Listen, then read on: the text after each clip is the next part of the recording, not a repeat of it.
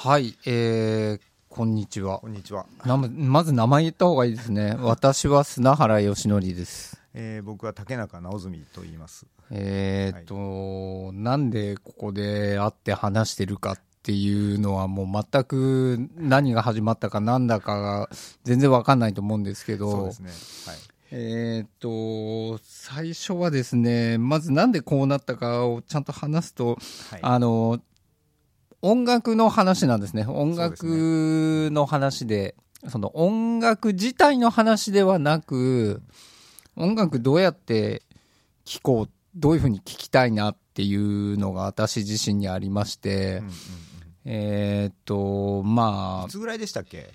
夏？えー、と夏ですね、はい。最初は夏頃だったんですけど、はい。まああのー僕自身がですね個人でその音楽聴く際っていうのは、まあ、バイナルとか CD とかカセットとかもちろんいろいろあるんですけども、やっぱりメインでこう普段聴いてるのはそのパソコンとかスマホであのデータで聞くことが多いんですけども、このなんていうんですかねとっちらかっちゃった感じっていうんですかね、はい、急激あのに来ましたよね。そうですね急に散らかった感。えーはいまあ一番大きかったのは僕にとっては iTune がこう廃止されて。そうですね、なんかはっきりしない方向に行ってうんうん。で今までは結構その何年ぐらい前かな？うーん78年ぐらい前まではまだ iTune にこうなんとなく満足しててあのカバーフローっていう機能があったんですよ、このジャケットをこう指でパラパラって、あのあの頃はなんかもっと自分のその好きな方向に行くんじゃないかなと思っていて、それはどういうことかっていうとそのアナログ版とかそういうフィジカルのはい CD とかを扱ってた頃のようにそのデータをその扱えるなと思ってたんですけどで、それが発展する感じがしましたよね。あの頃はそう思ってたんですよ。はいねはいなんかそうそのうちそれがなぜかなくなってしまい、うんなんかあれ権利だったんですよね。ライセンスかなんかの権利だったんですよね。一応あの、まあ、ジャケットについては、はい。その著作物というか、はい。そのまあ、権利の範囲が、えっと、こうあの音源と同じようにちはい。ゃんと決められるっていうその、えっと、レコード会社とかレーベルによって決められるみたいな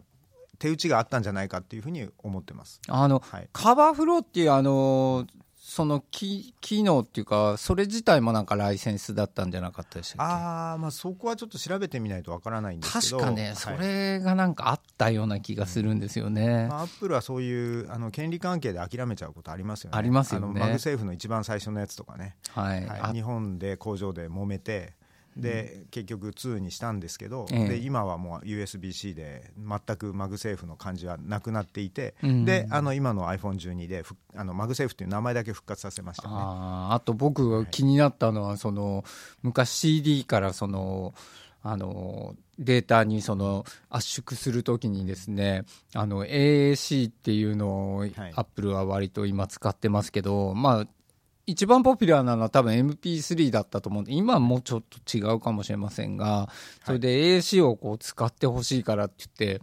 MP3 でこう圧縮かけるとものすごい音が悪いんですよね。でそのはい。エンコードのその質をこううん。以前よりこう下げたものをこう採用していて、はいあれはねもういやらしいなと思ったんですけどね。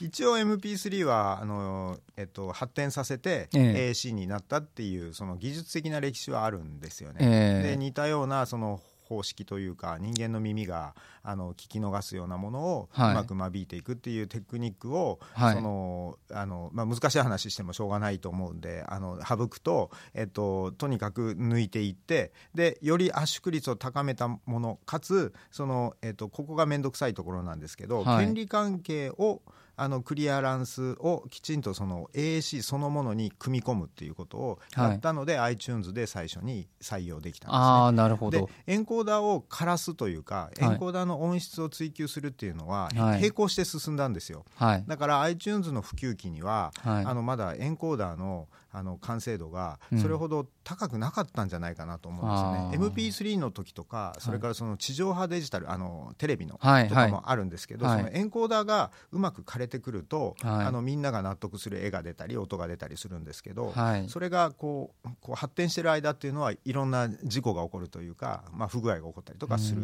のがマリンさんのその今の不満に、はいでも実際やっっぱり MP3 と AAC 比べるとはい今やっぱり MP3 にしようっていう気にはならないですねやっぱり、ううん。ん全然違うかな。AAC の方がいいなと思うんですけれども、はい。それでですねあのまあそのそういうそのプレイヤーのそういう不満とかですね。あとはその実際にその僕竹中さんにそのデータを実際にあの、はい。買って聞きたい人っていると思いますかっていう質問を前にしたことがあると思うんですけども、はい。それはいますっていう答えだったじゃないですか。はい。で僕も実際にそのデータを買ってデータをちゃんと自分の中にストックして自分のライブラリを作るっていうことをやりたいんですけれども、はい。またこれがフォーマットも何もかもバラバラじゃないですか。なんかもう、だから自分家のレコード棚があって、もういろんな形の特殊パッケージばっかりが売られてて、はいはいもう棚の意味全然ないじゃんみたいな。いろんな色があってねそうです。形、形とかもあって、これ何これっていう、それをなんとかこう、レコード棚にこう入れていくような感じのことをこう、したいなっていうのが自分の欲求としてあるんですね。はいうん。で形がないそのデータなので、はい。えっと綺麗に整頓するっていう概念そのものが、はい。あのもうちょっと抽象化にされるというかあのなんか自分が納得できるようなはい。データの整理の仕方をはい。ちゃんとその用意されたり、はい。自分でその用意したりすることで、えっと、なんかコレクション欲というんですかね。それが綺麗にあのこう収容できるような可能性がそのデジタルになってできたと思うんですけど、はい。それがなんかできないですよね。なんかししようとしてないのか、やる、あの、別にその不満がないのかわからないんですけど、僕自身はすごくその、なんていうんですか、データを、はいそのレコードのコレクションのように、その集めることっていうのは、そういう需要はあるような気がするし、僕自身も本当はそうしたいんですよね。はいだけどこう、例えば、ここでハイレゾ買ったらこんなで、ジャケットもど全然ついてないし、みたいな、ここでこんなの買うと、もう MP3 だけでとか、なんかとにかくとっちらかって、その全然こう、レコードの餌箱の中に綺麗にこう収まってくれないっていう、そういう不満があって、まあ、ここ、だからといって今度は、じゃあサブスクで全部済ませればいいじゃんっていう話になりますけど、はい。サブスクはね、やっぱりね、あの、ちょっと聞いてみようとかで、あの、併用して使う分には全然いいんですけど、はい。そこに完全に住もうと思うと、うん。やっぱ社会主義なんですよ、もう完全なる。社会主義。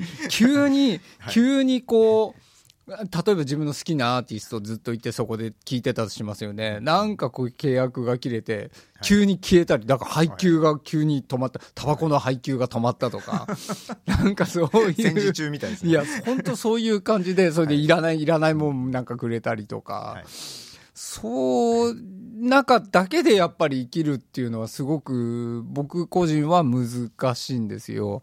そうですねだ自分の自由が制限されてる感じっていうのはうんする、まあ、する人にはすると思います。そうなんです。まあ、はいそこでその、なんていうんですか、あの、もう何でもあるし、自由だって思える人もいると思うんですよ。それこはそ社会主義国家でも何も不自由ないっていう、みんな平等だし、何でもあるしみたいな。まあ、そういう人ももちろんいると思うんですけど、やっぱりそういうその大衆と比較すると、やっぱりどうしても、こう音楽の趣味がいびつなんですよね。ああ、うんえーそうですよね。えーはいただそういうものもなんかこう綺麗にそのはい並べてその自分の中にストックして聞きたいっていう欲求があってそれでですねあのまあい私何年か前からいろんな人に話をしてたんですよ。誰かこういうことをやる気ないだろうかっていう、うんうんそんそうそういう人をこう見ていった中にはい。あの竹中さんはいたんですけどもはい。ひょっとしたらこの人と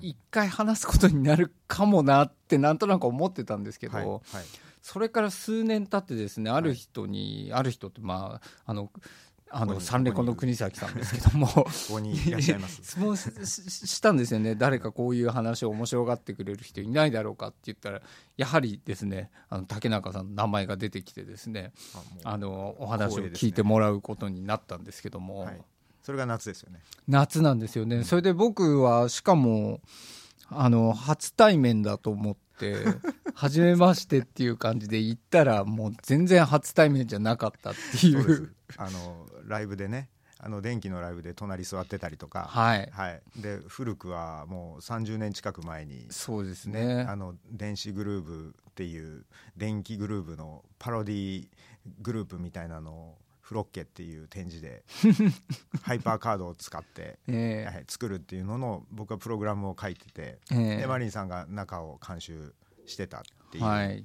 ような流れもあり、はい。で僕はずっと覚えてたんですけど、えあのなのでそのマリンさんからお声かかった時に、えはい。あのえっと、そういう緩いつながりがあるので、はい。まあ、多分そのことをあのしもう知っていて、ええ。でその上で来られたのかと思ったら全然初めましてって。そうなんです。全然違くて。だからそその時の竹中さんと今の竹中さんが全然こうい こう一緒にならなかったんですよね僕の中で。すごくやっぱり間が空いたじゃないですか。もう20年ぐらいとか多分。空い20にそうかフロッケがいつですか？95年とかだと思うんですよね、はい。はいまあ、20年とかはい25年とか空いてますから、そうそういう、まあ、縁もあったっていうことで一応あの相談させてもらったっていう感じなんですけども。そうですね。そこから始まって、ええ。今3か月ぐらいかな。そうですね。34か月経ちましたね、何度か会ってこう、まあ食事がてらそのはい。ミーティングみたいなこともしてですね、これからあのまだちょっと実際にそういう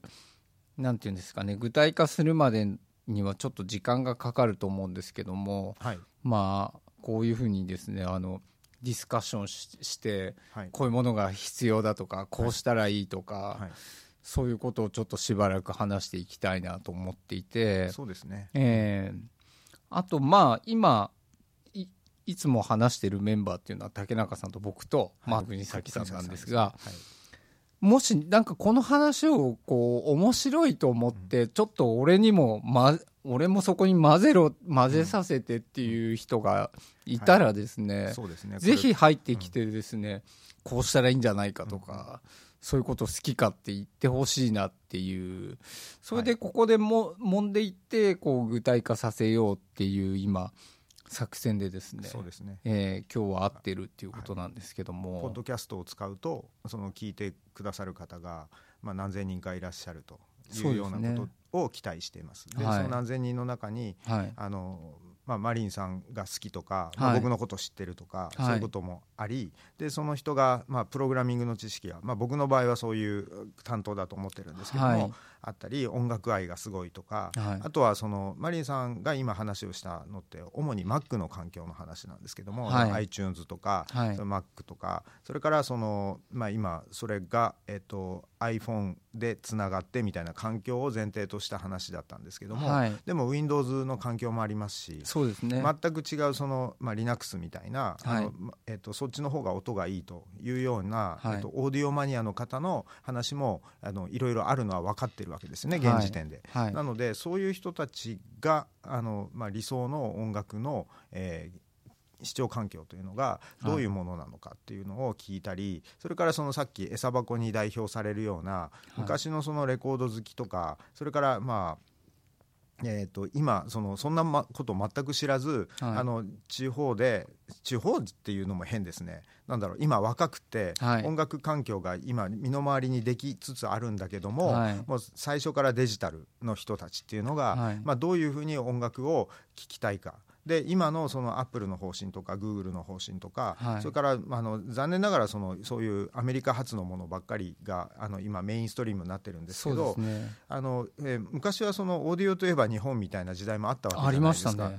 でその人たちとそれからアーティストとかあのマリンさんのようなアーティストであるとか、はい。それから音響音響技術の関係者がはい。どんな、あのまあ、コラボレーションしていたかみたいなことがもう一回ここの2020年代の日本ではい。できたらいいなっていうちょっと大きめの話になりましたけど、ええ。なんか僕はあのせっかく始めるならそういうようなことまで含めてあのコンセプトの話をしたいんですよね。はい、でそれで、まあ、今回はこういうものを作りましょうとかその,、はい。その中でこうプロダクトとして何かソフトウェアであるとか、まあ、願わくばなんかハードウェアのすごいものとかはい、が、まあそれも考えられると思ですいますね。よね。あの、はい、出てくれば、はい。すごいあのこれは面白いんじゃないかっていうふうに思ってええ。ます。はい。なんかまあ最初はその自分の欲求を単純に満たしたいという そのあのやらしい考え方でいろんな人に話してたんですけど、まあ、竹中さんと話していくともう割となんていうんですかねおおもうちょっとこうイメージがこう大きくなっていって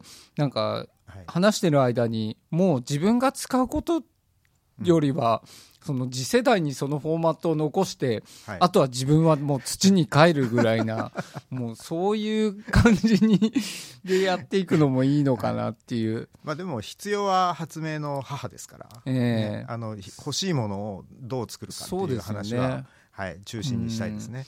やはりあの本当に今聞いてても例えばその僕なんか例えば、まあ、配信で買うこともありますけども CD なんかを仮にもらったりするとですよ、それをそのリッピングしてそれで、はい。あの古い CD とかだったら自分でマスタリングしてですよ、はいはい。それで CD のそのジャケットをスキャンして色調整してこうトリミングしてデータにしてもうそれで半日それで終わっちゃうんですよ。それそんなことずっとやってられないんじゃないですか。これこのこのデータを普通に売ってくれればいこの半日は別のことできんのにっていうふうに思って。でもそれすごいあの微妙に達成感ありますよね。それやあの最初はねあったんだけどもこれキリがないなっていう感じで、はい本当だからあのそれをやったら実はもう CD は本当は必要なくてはい。だからそれもうずっとやんなきゃと思って、CD 手放したいってずっと思ってるんですけど、もう全然減らないんですよね。あのジャケットって表ジャケットだけじゃなくて、はい。まあ裏もあれば、はい。そのえっと、本でいう表2とか表3っていう、はい、その内中側のねみたいうんな、ありますよね、ではい。中にその冊子が入っていて、はい。それが歌詞を含んでいたりとかするっていうようなのがあるじゃないですか、はい。でそれをあのどうやったら、はい。そのデジタルの時代にはい。ちゃんと運用できるのかっていうこととか、はい。それからみんなが楽しんでくれるのかっていうようなことを、はい。その考えてないんですよね。今のそのメインのプラットフォームって。うんなんの、うん。なんで考えないのかなっていう、まあ、ミュージシャンの人はよく話すと、はい。まあ、クレジット見れないよねって昔だったら、うわこいつ、うん。ここやっぱこのドラムがこの人がはいはい。いいみたいなのとか、エンジニアとか、はい。この人の音は好きとか、そういうのがあったんですけどありましたありました。今全然そういうのが見れないんで、なんだ CD の方がいいんですよ。そういう点で言うとそうですよだから CD ねの。方がいいっていう状況がずっと続いてるのは、ええ。かなり不自然に僕には思えて、ええ。でそれをどう打開するかっていうことはあの常に考えていたので、ええ。マリンさんがあの冒頭に話をされたような問題っていうのは、はい。そのえっと、角度は違うかもしれないんですけど、はい。僕もものすごい何年も考えてたことがいっぱいあの共通のところがいっぱいあって、はい。まあ、なので2人を合わせるとより強い何かあの力になるんじゃないかっていうふうに思って、ええ。うん、この番組を使ってね、はい。あのさらにこうたくさん元気玉を集めたいなみたいなことを考えてますね。はい、やっぱり不満ある人実はいると思うんですよね。たまにだから僕なんとかそのプレイヤーとかフォーマットを作りたいってちょろって言うと、待ってますってすごい少数なんですけど 言ってくれる人がいてやっぱり不満あるよなとはずっと思ってて、はいこれはなんとかしたいなっていうその最後の仕事として人生の。どうしても土に帰りたいみたいな ところにやりやりたいなっていうふうに思ってるんです。いや本当はですねもうあのすごく早くあのプロトタイプでもできて自分の中にその取り入れたいしでそのはい。フォーマットみたいなもものができれば、うんうん。その普及してみんながそれに乗ってきてほしいなっていうふうには思ってるんですけど、まあ最初のうちはこう揉んであの話の中でやっぱり具体化させるっていうことが大事かなっていう。そうですね、えーあとまあ現状をどうなのかっていうのをより詳しく知るっていうことも必要だと思いますそうですね。今の話で言うと例えばフラッグっていうフォーマットの中には、はいはい。その、えっと、表1の、えージャケットだけじゃなくて、はい。きちんと表2表3表4の、はい。えっと、ジャケット画像を、はい。えっと、そのその、えー裏ですみたいな定義をしながらはい。収納することはできるんですよ。そうもうスペックにはもう入ってるるんです。